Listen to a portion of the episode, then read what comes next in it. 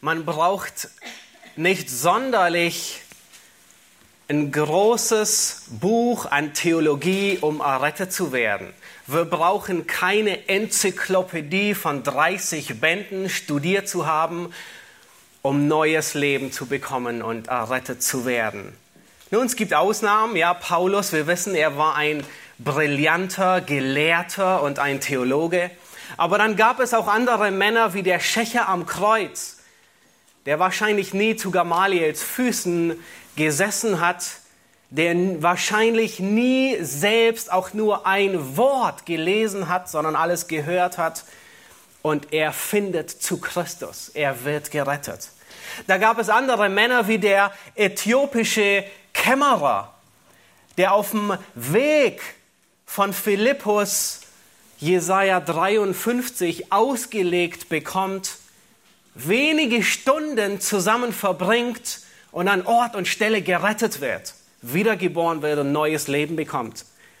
Da gibt es den Kerkermeister aus Philippi, der Paulus wahrscheinlich sogar noch ausgepeitscht hat an demselben Abend, der ihn in den Stock hineingelegt hat, der die Schlüssel umgedreht hat, den Stock zugemacht hat, vielleicht noch was zu essen hingelegt hat. Er kennt nicht viel vom Evangelium und er wird gerettet. Aber ehe, sie, ehe man sich versieht, werden aus frisch geborenen Babys junge Mütter. Es ist wie beim Geborenwerden. Kaum ist man geboren, kaum wird ein Kind geboren, sind sie schon fast so groß, dass sie selbst ein Kind zur Welt bringen. Und ähnlicher geht es uns im geistlichen Bereich. Nun, kaum sind wir wiedergeboren, wir wachsen, dann sind wir schon Geburtshelfer bei dem Nächsten, der zum Glauben kommt. Und man braucht kein großes Theologiebuch, um zu verstehen, wie geboren werden und wie Errettung von sich geht.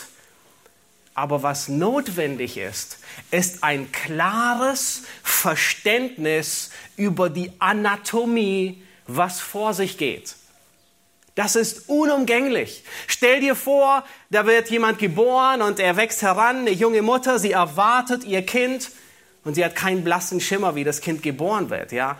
Frauen, die bereiten sich vor, sie lernen, sie, sie, sie schauen sich Videos an, sie lesen, sie sind bei einer anderen Geburt dabei, sie gehen zur Hebamme, bekommen Unterricht und so weiter.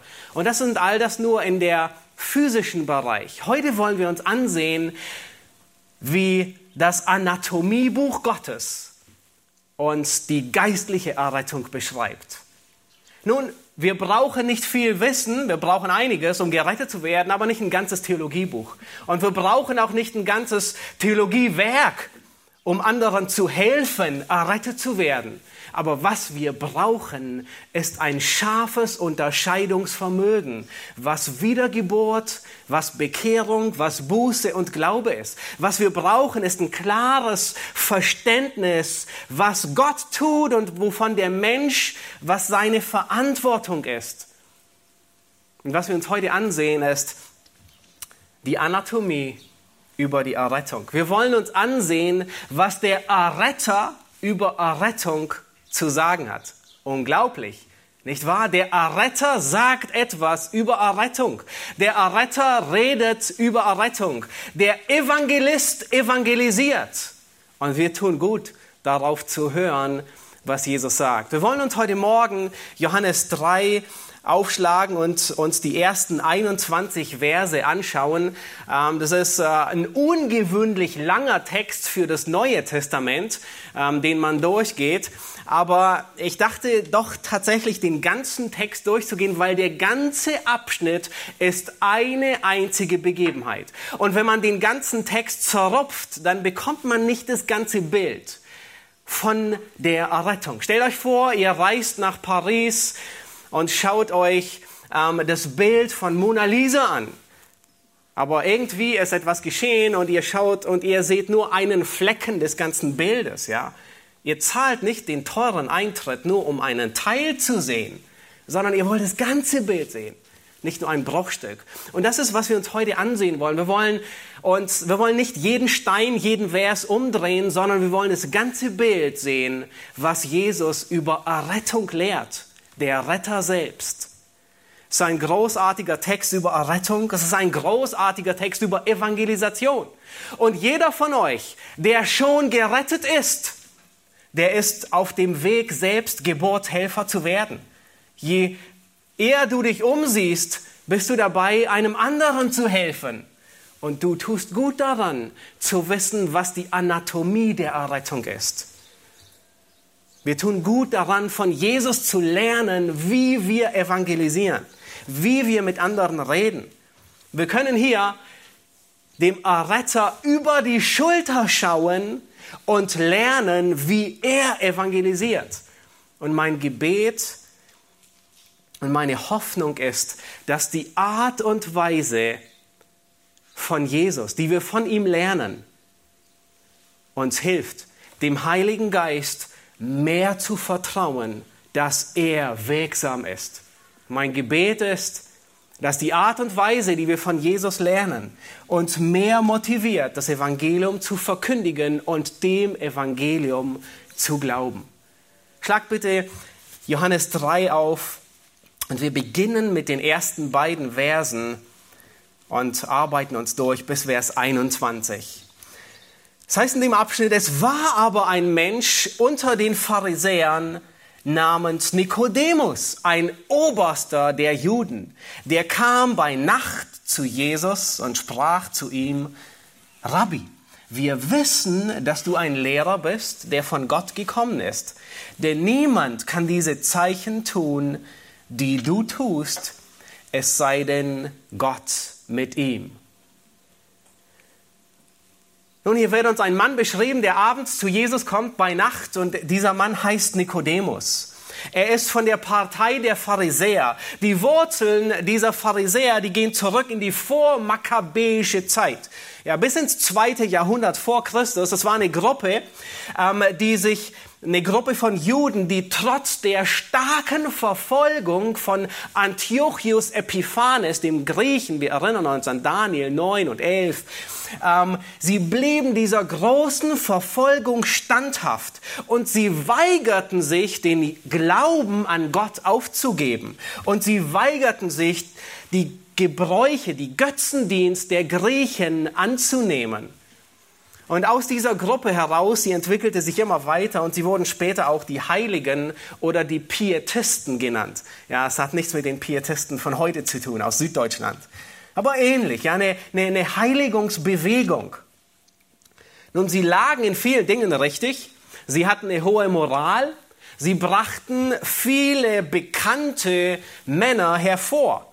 Gamaliel, ein Paulus, ein Josephus, der später Geschichtsschreiber war. Aber sie hatten einen großen Fehler, und zwar haben sie Religion auf reine Äußerlichkeit beschränkt.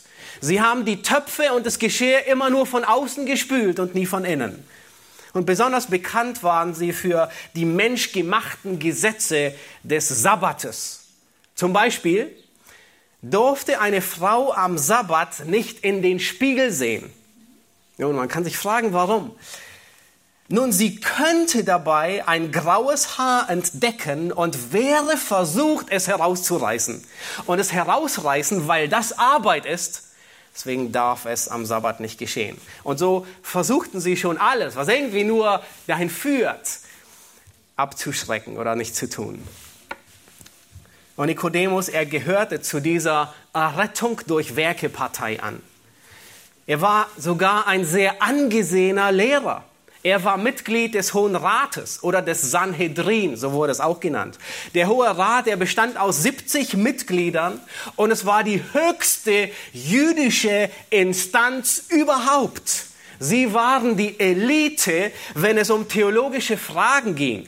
Sie waren diejenigen, die andere richteten und beurteilten. Sie waren diejenigen, die zu Johannes dem Täufer kamen und sagten, dein, dein Dienst ist, ist nicht gut oder dein Dienst ist gut. Sie waren diejenigen, die zu Jesus kamen und seinen Dienst bewerteten. Sie waren die Lehrer Israels. Und deswegen nennt Jesus Nikodemus auch in Vers 10, du bist der Lehrer Israels. Und Nikodemus, er kommt bei Nacht. Vers 2 sagt, er kam bei Nacht zu Jesus. Nun, es gibt unterschiedliche Gründe, warum er bei Nacht kam. Manche sagen, Nikodemus war tagsüber so beschäftigt, dass er nur nachts Zeit hatte. Manche sagen, nachts war die bessere Zeit, um ungestört mit Jesus zu reden. Andere sagen, Nikodemus fürchtete die Juden und kam deswegen bei Nacht. Und ich denke, das Letztere trifft zu. Ich denke, Nikodemus wollte nicht mit Jesus gesehen werden. Er wollte nicht gesehen werden, dass er bei Jesus ist und mit ihm redet. Abgesehen von den hohen Priestern war Nikodemus als Mitglied des Sanhedrin einer der bekanntesten und einflussreichsten Männer Israels.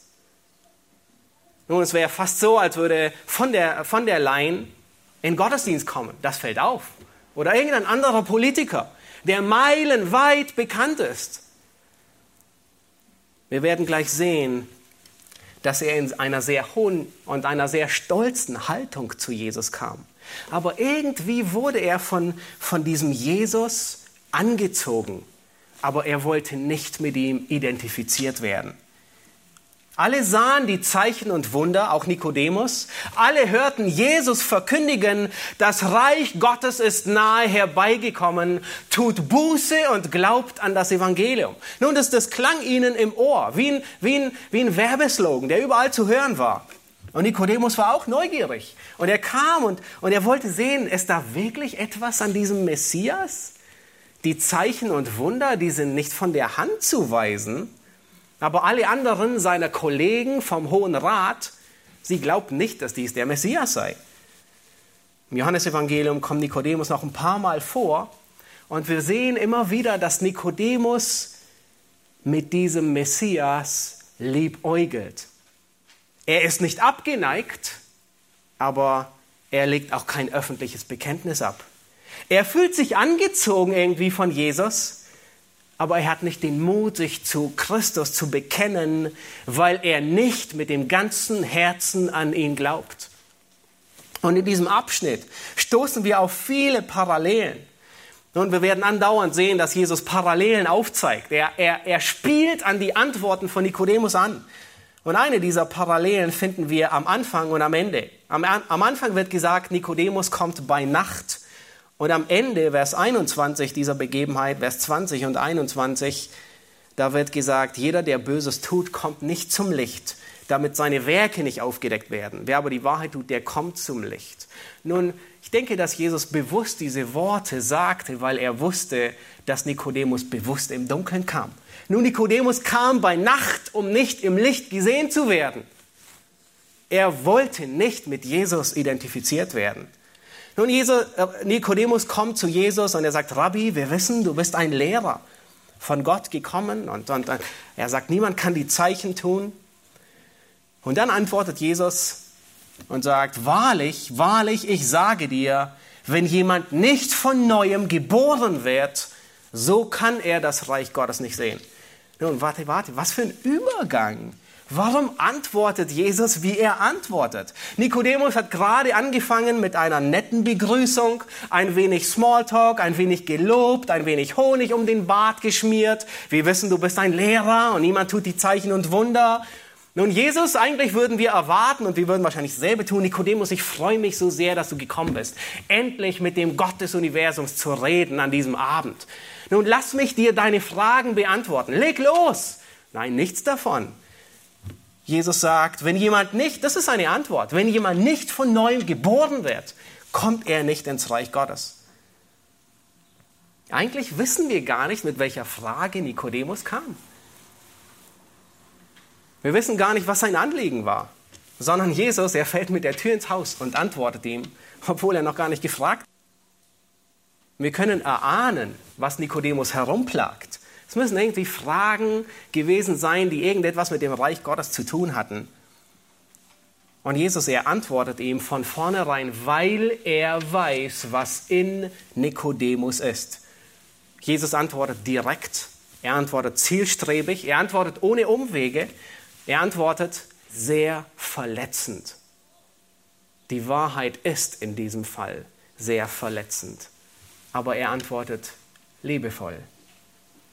Der Dialog zwischen ihm und Nikodemus, er ist kurz und Jesus, er platziert ganz bewusst an gewissen Orten seine Antworten. Jesus wartet nicht, bis Nikodemus die Frage stellt. Warum? Nun, warum antwortet Jesus sofort? Schaut euch den letzten Vers an vom vorherigen Kapitel. Der Vers, der unmittelbar unserem Abschnitt vorausgeht.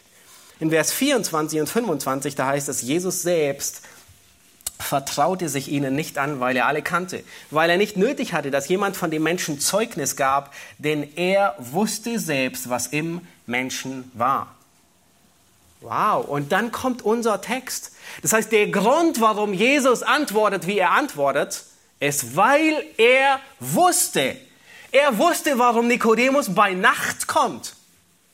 Er wusste, in welcher Haltung Nikodemus zu ihm kommt. Und aus dem Grund antwortet er Nikodemus so, wie er ihm antwortet. Er wusste, dass Nikodemus in stolzer Haltung zu ihm kam. Nikodemus dachte, er braucht diesen Jesus nicht. Nikodemus dachte, ich bin von Abstammung her durch meine Geburt ein Bürger des Reiches Gottes. Und im ganzen ersten Abschnitt bis Vers 13, da geht Jesus diesen Stolz an. Er reißt dieses Bollwerk menschlichen Stolzes Stein für Stein nieder, weil Gott widersteht dem Hochmütigen. Dem Demütigen aber gibt er Gnade. Jesus, er antwortet mit Bedacht. Und das sehen wir durchweg, überall. Mit seinen Antworten beabsichtigt Jesus, Nikodemus einen Spiegel vorzuhalten, damit Nikodemus sich selbst im Licht sieht. Nun lass uns die Verse 3 bis 6 lesen. Die Verse 3 bis 6. Jesus antwortete und sprach zu ihm, Wahrlich, wahrlich, ich sage dir, wenn jemand nicht von neuem geboren wird, so kann er das Reich Gottes nicht sehen. Nikodemus spricht zu ihm, wie kann ein Mensch geboren werden, wenn er alt ist? Er kann doch nicht zum zweiten Mal in den Schoß seiner Mutter eingehen und geboren werden.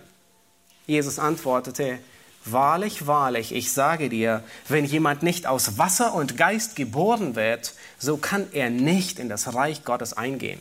Was aus dem Fleisch geboren ist, das ist Fleisch, und was aus dem Geist geboren ist, das ist Geist. Wundere dich nicht, dass ich dir gesagt habe, ihr müsst von neuem geboren werden. Nun, der ganze Abschnitt, die ganze Begebenheit zwischen der Dialog zwischen Jesus und Nikodemus, den kann man grob in zwei Abschnitte teilen. Der erste Abschnitt lehrt uns die erste Wahrheit derselben Medaille, nämlich dass Gott souverän ist in der Errettung. Gottes Souveränität und der Stolz des Menschen, sie passen nicht zusammen. Und wenn es darum geht, dass einer den anderen überrollt, dann übertrumpft immer die Souveränität Gottes den menschlichen Stolz. Und sie ruiniert den menschlichen Stolz. Und genau das beabsichtigt Jesus hier zu tun. In drei Etappen, und wir werden es gleich sehen, reißt Jesus dieses Bollwerk von Stolz bei Nikodemus nieder. In drei Schachzügen setzt Jesus Nikodemus Schachmatt. Und bereits der erste Schachzug fährt Nikodemus durch Mark und Bein. Und er ist kaum auszuhalten. Der erste Schachzug, da sagt Jesus zu ihm, Nikodemus, ins Reich Gottes kommst du nur, wenn du wiedergeboren bist. Nun habt ihr gezählt, wie oft Jesus von Wiedergeburt spricht? Lasst uns ein wenig auf die Statistik achten. Nur nicht die Statistiken dieser Welt. In diesem Abschnitt. Jesus wiederholt diese Zahl, dieses, diese Aussage dreimal in Vers 3, in Vers 5 und in Vers 7.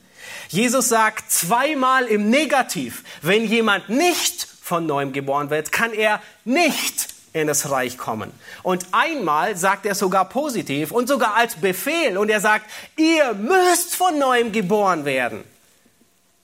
Wir haben gesehen, dreimal wiederholt er, zweimal negativ, einmal als Befehl und zweimal leitet Jesus diese Aussage mit den Worten ein, wahrlich, wahrlich, ich sage dir.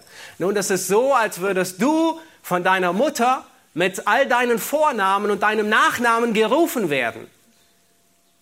Wie wenn wir rufen würden, Esther oder ich, Ben Silas Fröhlich. Hör gut zu, was jetzt kommt, ist wichtig. Ja, das ist, das ist, das ist ernst. Und so, an, so, so kündigt Jesus seine Aussage an, zweimal, wahrlich, wahrlich. Wir wissen nicht, wie viele viel Vornamen Nikodemus hatte, vielleicht hätte Jesus sie alle aufgezählt. Nun, denkst du, Jesus meint es ernst? Er meint es todernst. Mit allem Nachdruck. Mehr Nachdruck ist nicht möglich. Nun, warum gibt Jesus dieser Aussage so viel Nachdruck? Warum ist sie so wichtig? Warum wiederholt er sie dreimal?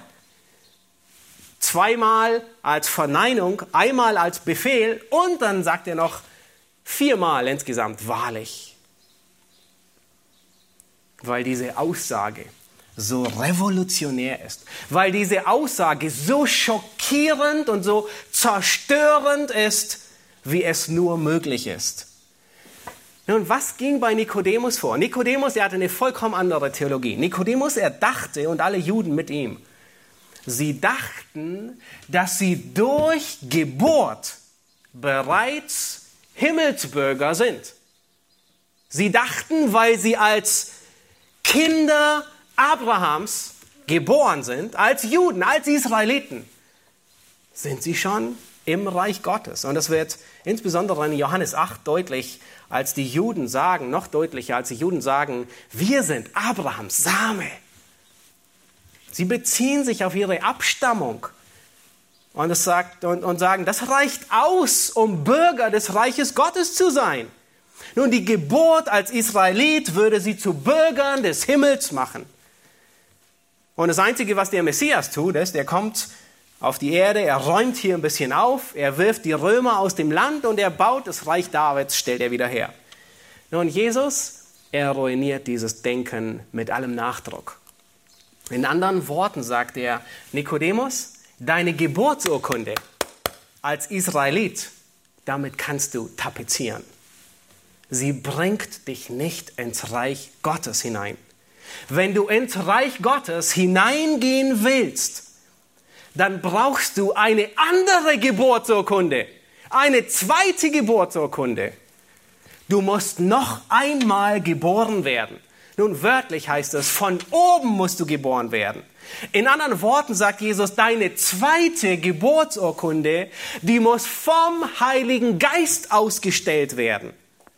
Paulus sagt in 2. Korinther 3, dass jeder, der von neuem geboren ist, ein Brief des Christus ist, der nicht mit Tinte geschrieben ist, sondern mit dem Geist Gottes. Nun können wir verstehen, warum Nikodemus sich in Angst und Schrecken befindet. Seine Hoffnung gerät ins Wanken. Alles, worauf er bis jetzt gesetzt hat, löst sich in Luft auf. Er kommt ins Schwitzen. Und deswegen sagt er nun, wie kann ich von neuem geboren werden? Wie kann ein Mann, wenn er alt ist, geboren werden? Nun achtet darauf, was Jesus ihm antwortet. Er antwortet ihm nochmal genau dieselbe Antwort, ein bisschen detaillierter. Und er antwortet mit Worten, die Nikodemus kennt, damit es bei ihm Klick macht. Vers 5 sagt er, wenn jemand nicht aus Wasser und Geist geboren wird, so kann er nicht in das Reich Gottes kommen. Nun, diese Worte sollten bei ihm Klick machen. Und damit meint Jesus nicht die Taufe, aus Wasser und Geist. Damit meint Jesus nicht den Taufschein, weil der Taufschein ist nicht vom Heiligen Geist ausgestellt. Der Taufschein ist auch mit Tinte geschrieben. Und Jesus meint auch nicht das Fruchtwasser mit Wasser, sondern er spielt an Hesekiel 36 an. Nun, nehmt euch die Zeit und schlagt mit mir gemeinsam Hesekiel 36, Vers 25 auf müsst euch diese Stelle notieren, sie ist so unglaublich wichtig, weil das ist, was Nikodemus bekannt ist. Und er war Lehrer, er kannte seine Theologie, er kannte Hesekiel und er wusste, was da steht und daran spielt Jesus an. In Hesekiel ab Vers 25, da wird da wird der neue Bund angekündigt. 25 bis 27. Und dort finden wir dieselben Ausdrucksweise. Wir finden hier, achtet darauf, wir finden Wasser oder Abwaschen und Geist wieder. Und dort heißt es, und ich werde reines Wasser auf euch sprengen und ihr werdet rein sein. Von all eurer Unreinheit und von all euren Götzen werde ich euch reinigen. Und ich werde euch ein neues Herz geben und einen neuen Geist in euer Inneres geben und ich werde das steinerne Herz aus eurem Fleisch wegnehmen und euch ein fleischernes Herz geben. Und ich werde meinen Geist in euer Innerstes geben. Und ich werde machen, dass ihr in meinen Ordnungen lebt und meine Rechtsbestimmungen bewahrt und tut. Nun, dieser Abschnitt, er beschreibt die Rolle des Heiligen Geistes in der Wiedergeburt. Mit der Wiedergeburt wird ein Sünder abgewaschen, reingewaschen. Seine Sündenschuld ist weggenommen. Und das ist die Metapher hier. Mit Wasser gereinigt, ja, so wie die Waschmaschine. Mit der Wiedergeburt bekommt der Mensch ein neues Herz. Gottes Geist wird in ihn hineingelegt von Gott. Und Gottes Geist wohnt jetzt in ihm. Und das Ergebnis davon ist, dass der Mensch Gottes Wort gerne tut. Schaut euch die letzten Verse an, dass ihr in meinen Ordnungen lebt und meine Rechtsbestimmungen bewahrt und tut. Nun, sechsmal sagt hier Gott, ich werde, ich werde, ich werde, ich werde das tun. Gott wird das tun. Gott wird das wollen und das vollbringen, bewirken. Titus 3, Vers 5, da schlägt Paulus in dieselbe Kerbe. Dort sagt er, durch die Waschung der Wiedergeburt und Erneuerung des Heiligen Geistes sind wir errettet. Also er gebraucht wieder die zwei Begriffe. Waschung der Wiedergeburt und Erneuerung des Heiligen Geistes. Wasser und Geist. Sündenvergebung und Erneuerung. Neues Leben. Und warum muss jemand von neuem geboren werden? Warum braucht Nikodemus eine neue Geburt? Eine neue Geburtsurkunde vom Geist Gottes. Die Antwort ist, weil jeder Mensch von Natur ein steinernes, Hesekiel sagt es, ein steinernes Herz hat. Ein Herz, das kalt ist gegenüber Gott. Ein Herz, das hart ist gegenüber Gott. Im 2. Korinther 4, Vers 4 beschreibt Paulus diesen Zustand als blind für geistliche Wahrheiten. Nun Frage, wenn man blind ist, wie viel kann man sehen? Nichts. Man sieht nichts. Und Paulus, er geht weiter. In Epheser beschreibt er diesen Zustand als verfinstert. Der Verstand ist verfinstert, das Herz ist verhärtet. Jeremia beschreibt diesen Zustand als unbeschnittene Ohren oder taube Ohren. Nun, wenn man nicht hören kann, was hört man? Nichts. Nun, wenn der Sünder das Evangelium nicht sehen, nicht hören und nicht verstehen kann, dann ist er hoffnungslos. Dann schreibt Paulus zu Recht, dass der Mensch tot ist mit Übertretung. Der Heilige Geist, er muss wirken, er muss eingreifen, die Augen öffnen, die Ohren auftun und das Herz befreien, um diese Wahrheit zu verstehen, um den Lichtglanz des Evangeliums zu sehen damit sich der Mensch bekehrt von der Finsternis zum Licht. Nun, dein und mein Zustand, der ist so hoffnungslos, dass ein wenig Facelifting nicht ausreicht. Die Sünde hat dich und mich dermaßen infiziert, dass ein wenig Renovierungsarbeiten, ein wenig Spachteln nicht ausreicht, um die Seele zu erretten.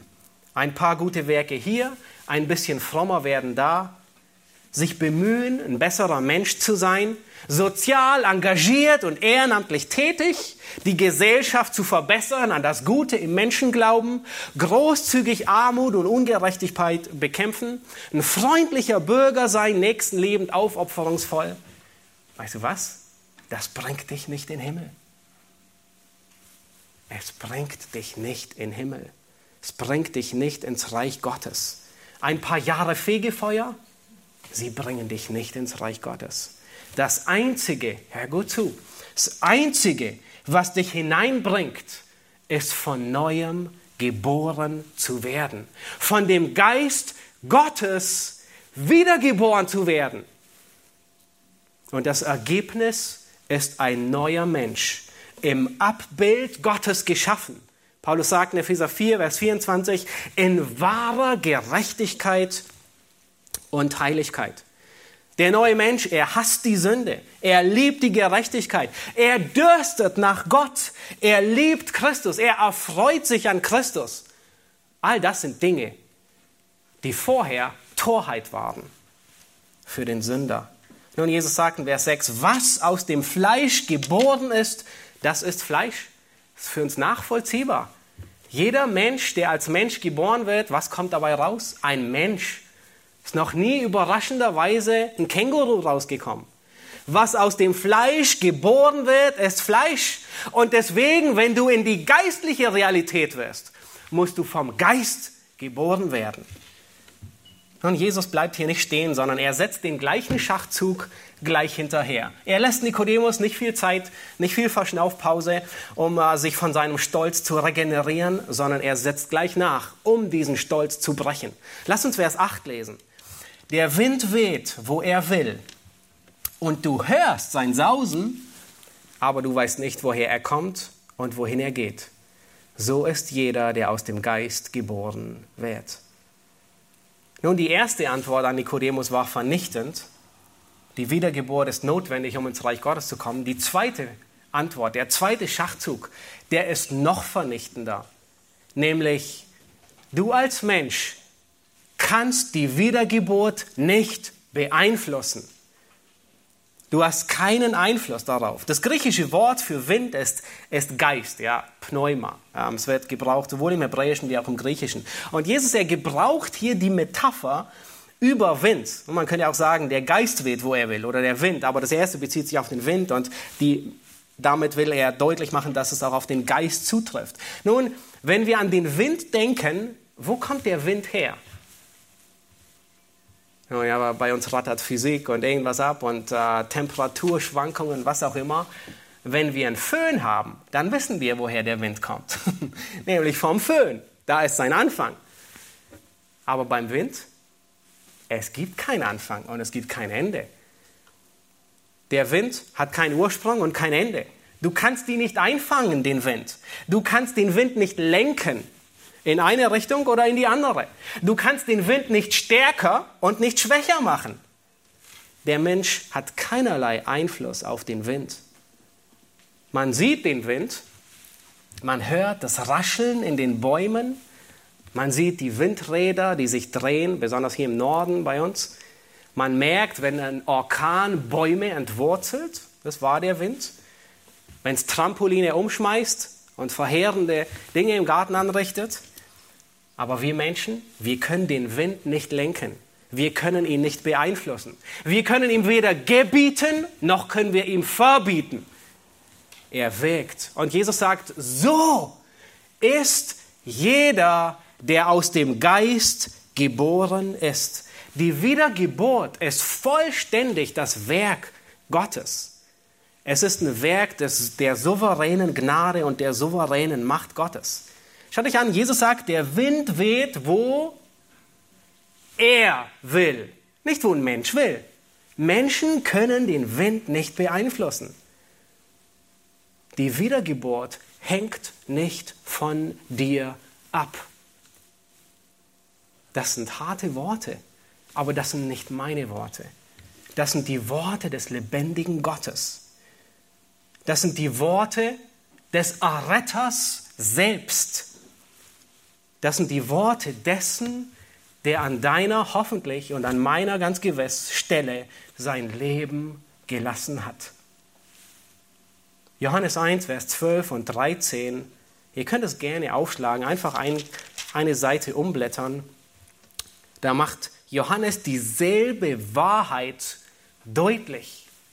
Und sie ist so revolutionierend. Sie zerstört so unseren Stolz. Johannes 1, Vers 12 bis 13, da sagt er, allen aber, die ihn aufnahmen, denen gab er das Recht, Kinder Gottes zu werden. Denen, die an seinen Namen glauben. Nun, da sind welche, die an seinen Namen glauben und die nimmt er an. Er gibt ihnen das Recht, die Autorität. Er macht sie zu seinen Kindern.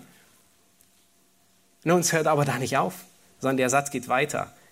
Die, die an seinen Namen glauben, das sind die, die nicht aus Blut, noch aus dem Willen des Fleisches, noch aus dem Willen des Mannes, sondern aus Gott geboren sind. Hier wird dreimal gesagt, woraus diese Menschen nicht geboren sind. Dreimal verneint und einmal gesagt, sie sind aus Gott geboren, nicht aus dem Willen des Menschen. Es ist wichtig zu beachten, welches, welche Metapher die Schrift hier gebraucht für die Errettung, nämlich das Geborenwerden.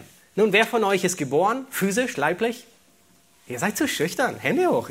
Ist keiner von euch geboren? Ich sehe euch hier. Jeder von euch ist physisch geboren. Ziemlich alle.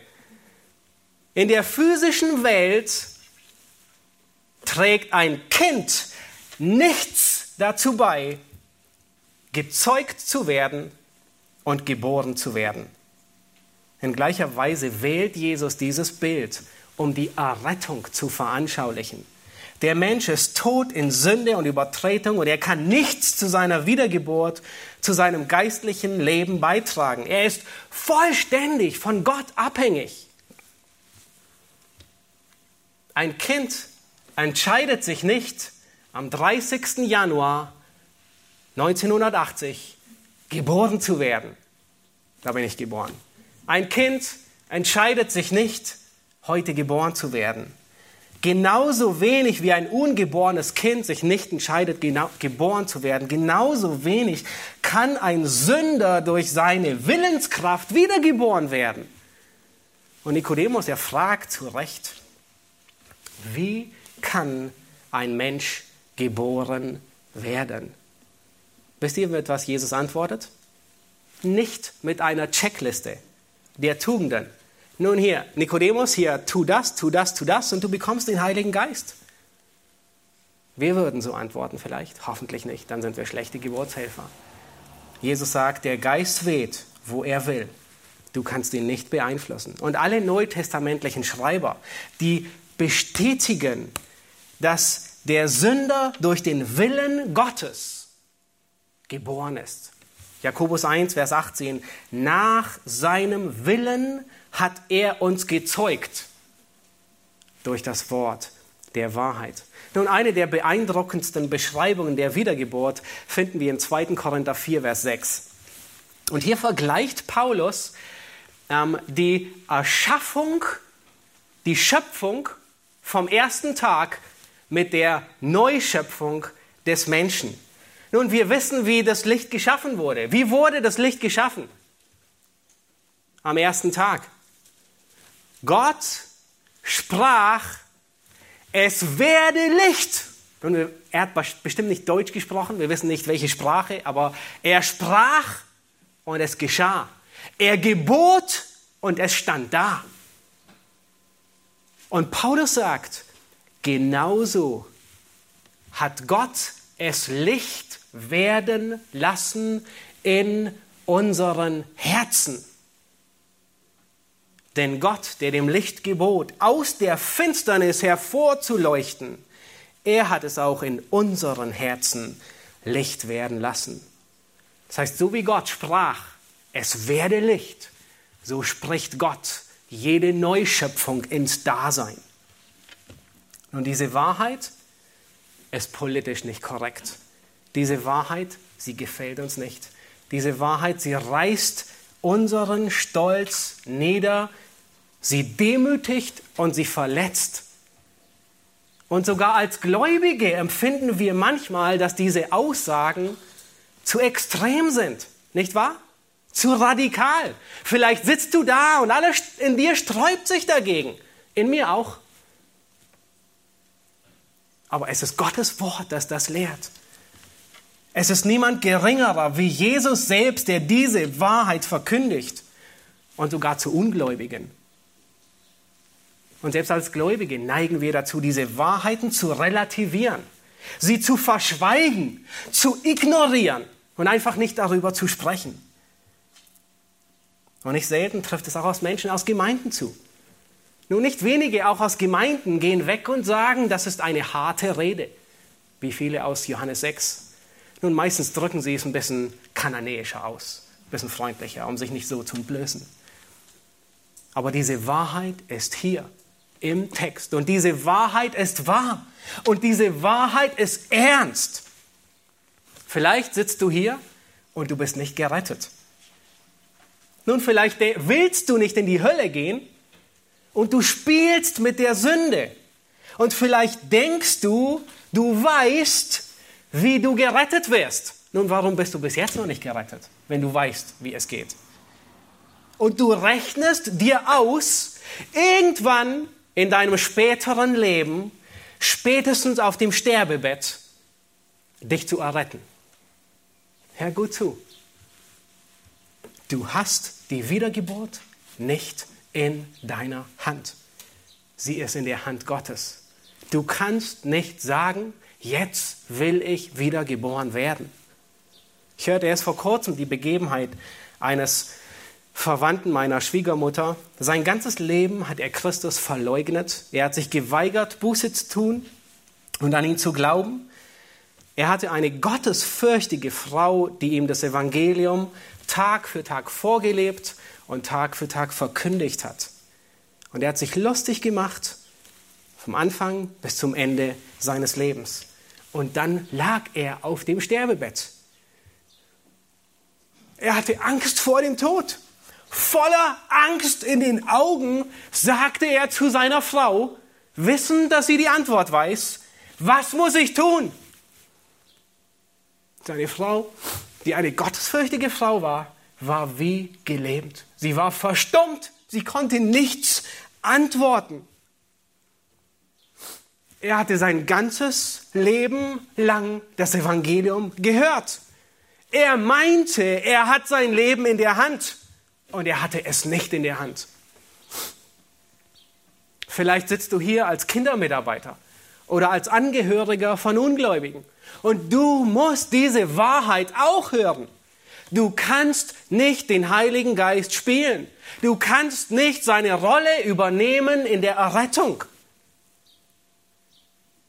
Auch wenn du es willst. Nur er kann es tun. Wir kommen zum dritten Schachzug. Jesu. Nun noch hat Jesus nicht aufgehört zu reden. Es geht weiter. Und Jesus reißt das Bollwerk menschlichen Stolzes Stein für Stein nieder. Das erste war, nur durch Wiedergeburt kommst du ins Reich Gottes. Das zweite war, du hast keinen Einfluss auf die Wiedergeburt. Und das dritte Bollwerk, das Jesus niederreißt, ist, die Wiedergeburt verstehst du nicht. Sie übersteigt deine Vernunft. Lass uns die Verse 9 bis 13 lesen.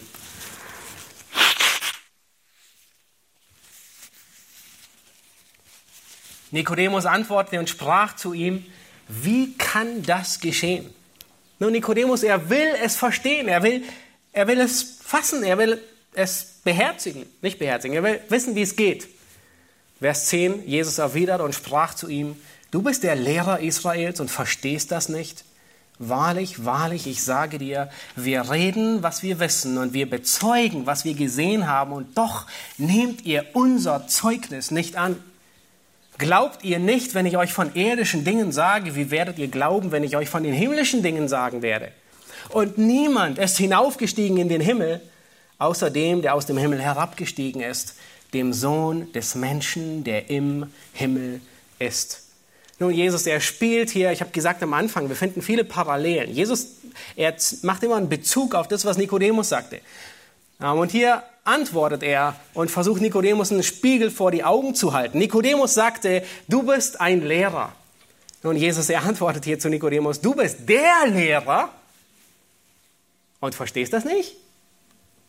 Nikodemus sagte zu Jesus in Vers 2, wir wissen, wir haben deine Zeichen und Wunder gesehen und wir wissen, du bist ein Lehrer.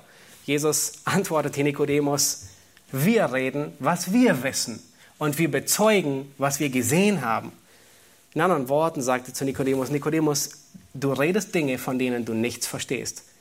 Du glaubst mir nicht über irdische Dinge, wenn ich über irdische Dinge rede. All das, was ich bis jetzt gesagt habe, die Wahrheiten, die Metaphern, die ich bis jetzt gelehrt habe, die Notwendigkeit einer Wiedergeburt, der Wind weht, wo er will. Nun, das sind irdische Dinge und du verstehst sie nicht. Wie willst du verstehen, wenn ich dir Dinge erzähle, die im Himmel vor sich gehen? Du wirst sie nicht glauben. Die Wiedergeburt übersteigt deine Vernunft. Nun, wir wissen ein bisschen mehr mit dem restlichen Neuen Testament, mit Paulus und Johannes und aber wisst ihr was? In der Hinsicht der Wiedergeburt sind wir wie Nikodemus, sind ihm gleich. Wir verstehen nicht, wie die himmlischen Dinge vonstatten gehen. Als Gläubige müssen wir anerkennen, dass die Errettung unser Verständnis sprengt und übersteigt. Wie kann Gott souverän sein und der Mensch verantwortlich? Wie kann Gott die Errettung allein, wie kann die Errettung allein das Werk Gottes sein und der Mensch wird für seinen Glauben oder Unglauben verantwortlich gemacht? Wie kann die Wiedergeburt allein Gottes Werk sein und der Mensch wird zur Rechenschaft gezogen, wenn er nicht glaubt. Und er bekommt ewiges Leben, wenn er glaubt. Das sind zwei Wahrheiten, die parallel nebeneinander laufen. Und diese scheinbar gegensätzlichen Aussagen versuchen wir in Einklang zu bringen und wir und Jesus sagt, du wirst es nie schaffen, weil du nie im Himmel bist. Du hast nie die himmlische Seite gesehen. Das Problem ist nicht auf unserer, äh, das Problem ist nicht auf Gottes Seite, das Problem ist auf unserer Seite. Mit unserem Verstand bekommen wir diese Gleichung nicht auf einen Nenner. Das Gute ist, Gott hat höhere Mathematik. Für ihn ist diese Gleichung kein Problem. Alles, was wir sagen können, ist, dass beide Wahrheiten im Wort Gottes stehen und aus dem Wort Gottes kommen. Alles, was wir sagen, ist, dass wir beide Wahrheiten mit ganzem Herzen glauben müssen. Ein Kommentator, er sagt, die eine Wahrheit anzuerkennen, dass Gott souverän ist, wird uns unsere Anbetung vermehren. Und er sagt, die andere Wahrheit, nämlich dass der Mensch voll verantwortlich ist, wird uns zur Evangelisation motivieren. Und ich hoffe und bete, dass jeder von uns überzeugt ist von beiden Wahrheiten. Wenn diese Wahrheit unseren Vernunft übersteigt, dann müssen wir uns begnügen, sie nicht zu verstehen. Und dann merken wir unseren menschlichen Stolz. Merkst du es auch? Du willst es verstehen, nicht wahr? Das ist der menschliche Stolz, der sich nicht begnügt unter Gott. Es hilft dir nichts, sich darüber aufzuregen. Es hilft dir nichts, die Wahrheit zu bekämpfen. Es hilft dir nichts, die Wahrheit zu ignorieren. Einige Beispiele. In Matthäus 11, Vers 27, da sagt Jesus eine sehr scharfe Aussage. Und er sagt, niemand erkennt den Vater als nur der Sohn und der, welchem der Sohn es offenbaren will. In anderen Worten sagt er, nun niemand erkennt den Vater außer mir und außer dem, dem ich es offenbaren will. Das, das schlucken wir nicht so leicht. Das ist eine ziemlich dickere und bittere Pille, so wie die Kohletabletten, die du kaum runterschreckst. Und einen Vers später, Matthäus 11, Vers 28, sagt Jesus, kommt her zu mir alle, die ihr mühselig und beladen seid. Ich will euch erquicken. Ist das das geht nicht in unseren Kopf hinein. Aber das ist die Wahrheit Gottes. Gott widersteht dem Hochmütigen, aber dem Demütigen gibt er Gnade. Johannes 6, das Ähnliche. Niemand kommt zu mir, es sei denn, dass ihn der Vater zieht. Eine absolute Aussage. Wenige Verse später sagt er, wer an mich glaubt, der hat ewiges Leben. Nun, im ersten Abschnitt da begegnet Christus dem Stolz von Nikodemus und der reißt ihn nieder Stück für Stück. Der ganze Abschnitt reflektiert diese Wahrheit, dass Gott dem Hochmütigen widersteht. Und Nikodemus, er kam ziemlich stolz. Nun, wir wissen nicht, wie es ihm jetzt geht nach diesen drei Schachmattzügen. Nikodemus kommt in diesem Abschnitt nicht mehr zu Wort, aber es scheint, dass der Stolz niedergerissen ist und es scheint, dass der Boden gepflügt ist für das Evangelium der Gnade Gottes, um es aufzunehmen. Lass uns weiterlesen. Ist noch nicht zu Ende. Der Text geht weiter und das ist die große Hoffnung. In den folgenden Versen wird Nikodemus nicht mehr erwähnt, Vers 14 bis 21, und dennoch ist er da. Es ist dieselbe Begebenheit. Erst ab Vers 22 wechselt die Szene. Lass uns Vers 14 bis 21 lesen. Und wie Mose in der Wüste die Schlange erhöhte, so muss der Sohn des Menschen erhöht werden, damit jeder, der an ihn glaubt, nicht verloren geht, sondern ewiges Leben hat. Denn so sehr hat Gott die Welt geliebt, dass er seinen eingeborenen Sohn gab, damit jeder, der an ihn glaubt, nicht verloren geht, sondern ewiges Leben hat. Denn Gott hat seinen Sohn nicht in die Welt gesandt, damit er die Welt richte, sondern damit die Welt durch ihn gerettet werde. Wer an ihn glaubt, der wird nicht gerichtet. Wer aber nicht glaubt, der ist schon gerichtet, weil er nicht an den Namen des eingeborenen Sohnes Gottes geglaubt hat. Darin besteht das Gericht, dass das Licht in die Welt gekommen ist und die Menschen liebten die Finsternis mehr als das Licht, denn ihre Werke waren böse. Denn jeder, der Böses tut, der hasst das Licht und kommt nicht zum Licht, damit seine Werke nicht aufgedeckt werden.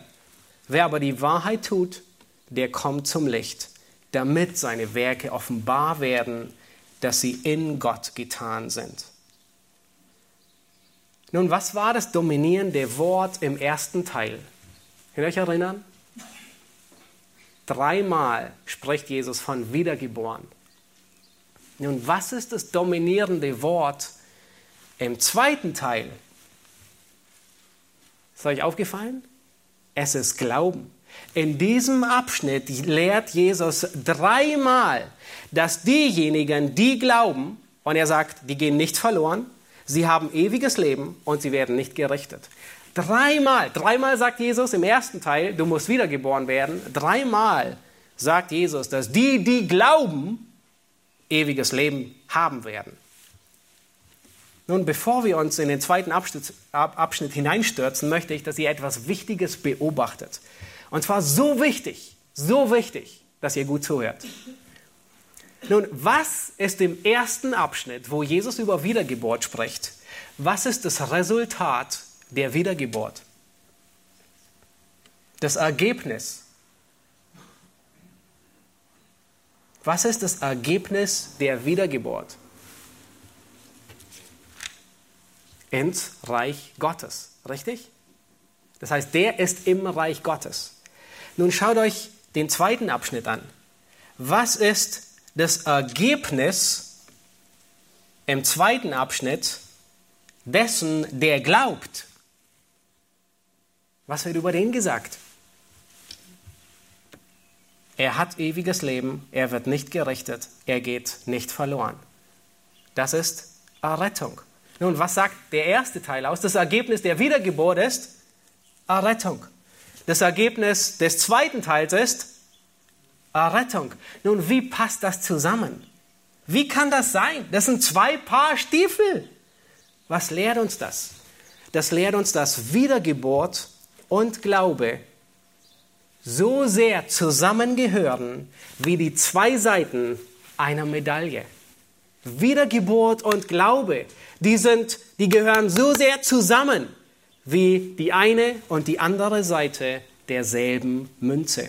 Und Johannes, er lehrt es in 1. Johannes 5, Vers 1 genauso. Hört gut zu. 1. Johannes 5, Vers 1, da sagt er, jeder, der glaubt, er gebraucht hier dieses Wort Glauben, jeder, der glaubt, dass Jesus der Christus ist, ist aus Gott geboren. Seht ihr, wie, wie er diese beiden Begriffe verwendet? Sie gehören zusammen. Wiedergeburt und Glaube ist ein und dieselbe Münze der Errettung. Nun, in diesem zweiten Abschnitt, als Jesus mit Nikodemus spricht, macht er zwei Wahrheiten deutlich. Und die zwei Wahrheiten habe ich, ihr seht sie im Wochenblatt oder am Beamer. In diesem zweiten Abschnitt sehen wir, dass der Mensch verantwortlich ist. Und zwar die zwei Wahrheiten, die Jesus lehrt, ist, das Evangelium muss verkündigt werden und dem Evangelium muss geglaubt werden. Nun, Römer 10, Vers 17, da sagt Paulus, dass der Glaube aus der Verkündigung kommt. Nun, Gott wollte nicht, dass Menschen errettet werden durch ein Video, durch ein YouTube-Video. Gott wollte nicht, dass Menschen errettet werden durch Ekstase, irgendein ein, ein Rauschmittel, das sie zu sich nehmen. Gott wollte nicht, dass Menschen errettet werden durch Meditation. Gott wollte nicht, dass Menschen errettet werden durch einen Traum oder eine Vision oder eine Begegnung mit einem Engel, sondern Paulus sagt, der Glaube kommt aus der Verkündigung. Und wisst ihr, wer sich auch daran hält? Jesus. Jesus tut genau das. Er verkündigt das Evangelium. Jesus verkündigt in diesen Versen das Evangelium an Nikodemus. Nun, was ist das Evangelium? Wir finden es in diesen Versen. Luther nennt hier diesen Abschnitt, vor allem Johannes 3, Vers 16, die Miniaturausgabe des Evangeliums. Was sagt uns dieser Abschnitt? Dieser Abschnitt sagt, der Mensch liebt die Finsternis und hasst das Licht. Jeder, der nicht errettet ist, du und ich, wir haben, oder vielleicht tust du es immer noch, die Finsternis mehr geliebt als das Licht. Dieser Text sagt, der Mensch tut Werke der Finsternis. Er ist ein Sünder und er sündigt. Der Mensch, dieser Abschnitt sagt, weigert sich an Christus zu glauben. Der Mensch weigert sich, Gott als Herrn über sich anzunehmen, sondern er will selbst der Herr seines Lebens sein. Und aus diesem Grund sagt Jesus hier, steht der Mensch bereits unter dem Gericht Gottes. Johannes, er sagt, er gebraucht diese Worte, nun, wer das tut, der geht verloren. Oder der hat kein ewiges Leben. Nun, was ist das Gegenteil von kein ewiges Leben? Ewige Verdammnis. Es ist, es ist nicht gar kein Leben im Sinne von Annihilation. Ja, das glauben auch einige, dass das Leben einfach aufhört von all denen. Das glaubten die Pharaonen. Sondern das Gegenteil von ewiges Leben ist ewige Verdammnis. Offenbarung 20, Vers 14 sagt, wenn jemand nicht im Buch des Lebens steht, also wenn jemand nicht zu denen gehört, die im ewigen Leben eingehen, eingeschrieben sind, so wurde er in den Feuersee geworfen. Offenbarung 14, 11 sagt, der Rauch ihrer Qual, der steigt von Ewigkeit zu Ewigkeit auf. Offenbarung 20, Vers 10 spricht von einem Feuer- und Schwefelsee. Gepeinigt werden Tag und Nacht von Ewigkeit zu Ewigkeit. Nicht bis irgendeine Zeit abgelaufen ist und das Fegefeuer vorbei ist. Es gibt kein Fegefeuer. Vielleicht denkst du nun, wenn das die gute Botschaft ist, wo ist das Evangelium? Das Evangelium ist Christus. Die Antwort ist Jesus. Sein Tod war stellvertretend. Und jeder, der an ihn glaubt, der wird nicht gerichtet. Der wird nicht im Feuersee enden. Das Evangelium ist die Stellvertretung Christi. Und genau das verkündigt Jesus hier Nikodemus. Könnt ihr euch vorstellen, Jesus verkündigt das Evangelium. Und was sagt Jesus? Jesus spricht von seinem stellvertretenden Tod. Nun, was ist das Evangelium? Der stellvertretende Tod Christi. Und als Jesus das Evangelium verkündigt, als er ihn evangelisiert, spricht er von seinem Tod. Der Erretter verkündigt seine Errettung. Der Erretter verkündigt seine Stellvertretung. Vers 14 sagt er, wie Mose in der Wüste die Schlange erhöhte, so muss der Sohn des Menschen erhöht werden. Damit jeder, der an ihn glaubt, nicht verloren geht, sondern ewiges Leben hat. Nun, Jesus zitiert hier 4. Mose 21 und die Zeit ist zu kurz, um darauf noch einzugehen. Die Israeliten, die waren, die wurden von feurigen Schlangen angegriffen und jeden, den diese Schlange gebissen hat, der starb. Nun, sie hatten ein paar Minuten Zeit, den Todeskampf zu überleben. Wir wissen nicht, wie schnell das Gift wirkte. Und dann sagt Gott zu Mose, baue dir ein, ein, eine Errettung. Nein, er sagt, baue dir ein Abbild dieser Schlange. Nun, diese Schlange war gehasst diese Schlange war nicht das, was sie als Errettung sahen. Und Mose baut eine, eher eine Schlange und hängt sie ganz hoch im Lager auf, sodass sie wahrscheinlich kilometerweit zu sehen war. Und die Botschaft war, jeder, der gebissen ist und auf diese Schlange sieht, bleibt am Leben. Was für ein Evangelium. Der Inbegriff der Verdammnis, der Inbegriff des Hasses, das, was mich gebissen hat, das, was mich erwischt hat, das anzusehen, bringt mir Leben. Und genau das ist die Torheit des Evangeliums. In Jesaja 53, da sagen die Juden, in der Zukunft ist es noch, wir hielten ihn von Gott geschlagen. Sie haben ihn als, als entdemütigend angesehen nicht als die glorreiche Errettung, die er bringen würde. Aber genau diese Torheit brachte die Errettung. Die zweite Wahrheit in diesem zweiten Abschnitt ist, dem Evangelium muss geglaubt werden. Nun habt ihr gesehen, wie oft Jesus wiederholt, wer glaubt, wird nicht gerichtet oder wer glaubt, hat ewiges Leben. Dreimal, dreimal wiederholt er das. Nun, was beabsichtigt Jesus damit?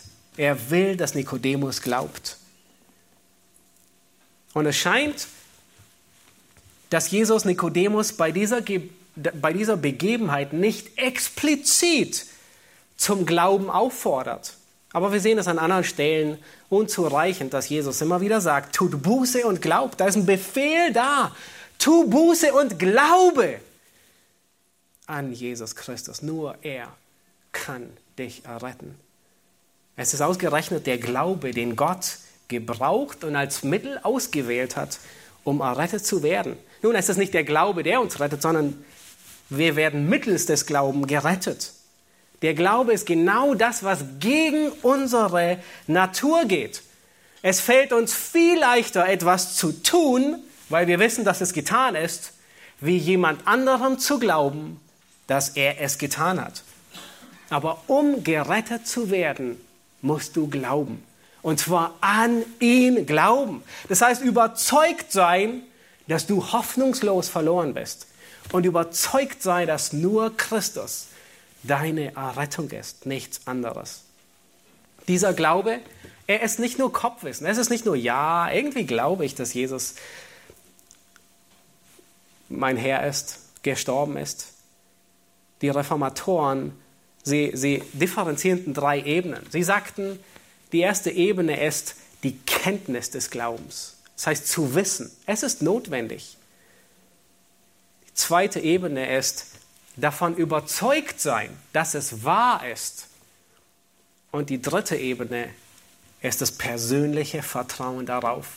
Heute Morgen im Mitgliedschaftskurs haben wir in Apostelgeschichte 26 gesehen, Paulus evangelisiert, er gibt sein Zeugnis und da sitzt König Agrippa und er verkündigt ihm das Evangelium. Und Paulus sagt am Ende seines Zeugnisses zu ihm, glaubst du, König Agrippa?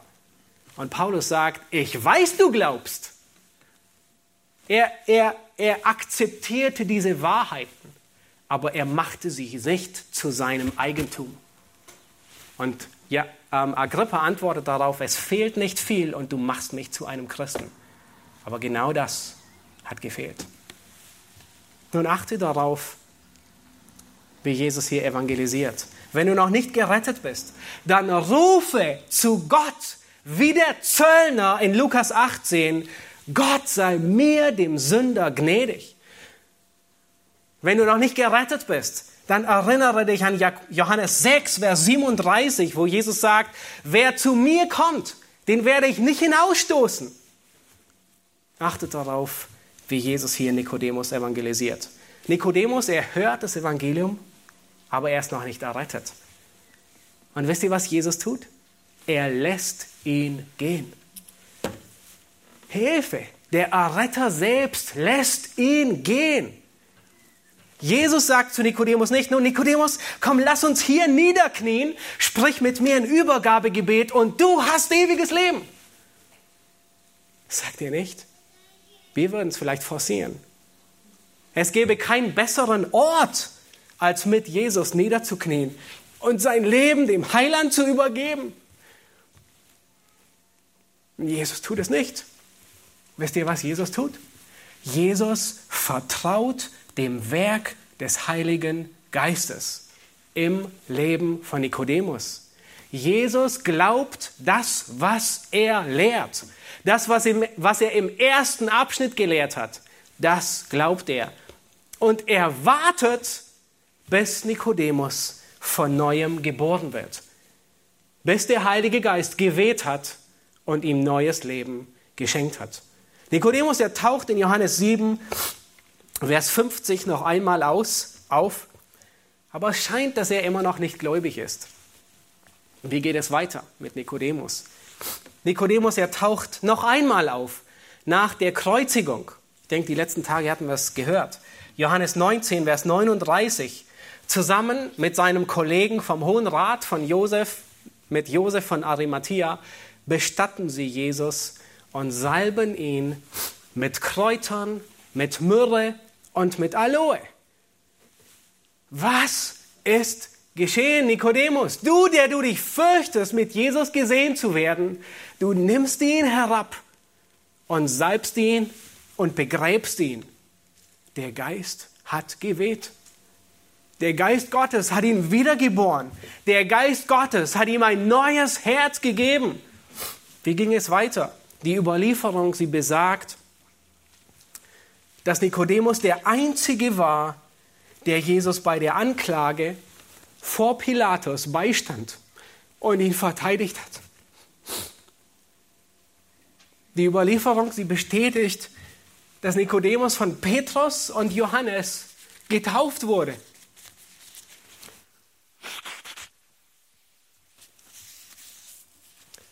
Sein Bekenntnis über Jesus Christus war so mutig, dass er seines Amtes enthoben wurde.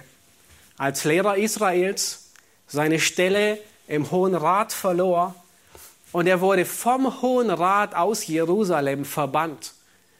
Nun, die Organisation, für die er sein ganzes Leben gelebt hatte, verbannte ihn.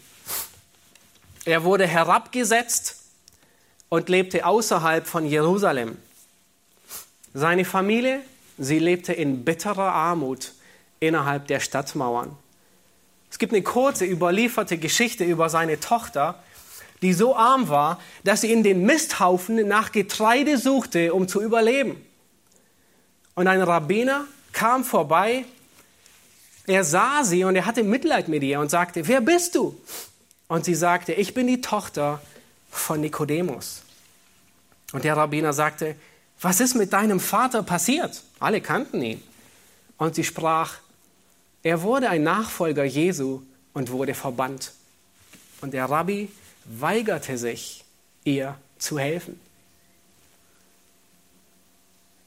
Der Same des Evangeliums, der hier in Johannes 3 gesät wurde, er brauchte einige Jahre, um zu keimen und aufzugehen. Obwohl Jesus, der beste Evangelist, diesen Samen gesät hatte, brauchte es Zeit. Und wenn wir das Evangelium verkündigen und nach ein, zwei, drei Jahren tut sich nichts und wir fast verzweifeln, verzweifelt Jesus nicht. Gott hat Zeit. Er hat mehr Zeit, wie wir Zeit haben. Er sieht immer das ganze Bild. Wir nicht. Habt das vor Augen, wenn du Ungläubigen das Evangelium verkündigst.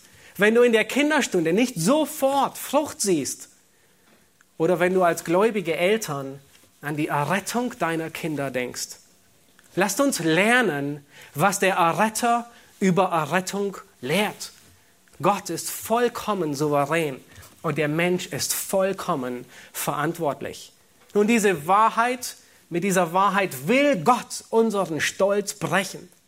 Wir haben die Errettung nicht in der Hand. Gott widersteht dem Hochmütigen, aber dem Demütigen, der um Errettung bittet, der um Errettung dürstet und nach Errettung hungert, dem wird er Errettung geben. Lasst uns aufstehen und ich möchte mit uns beten.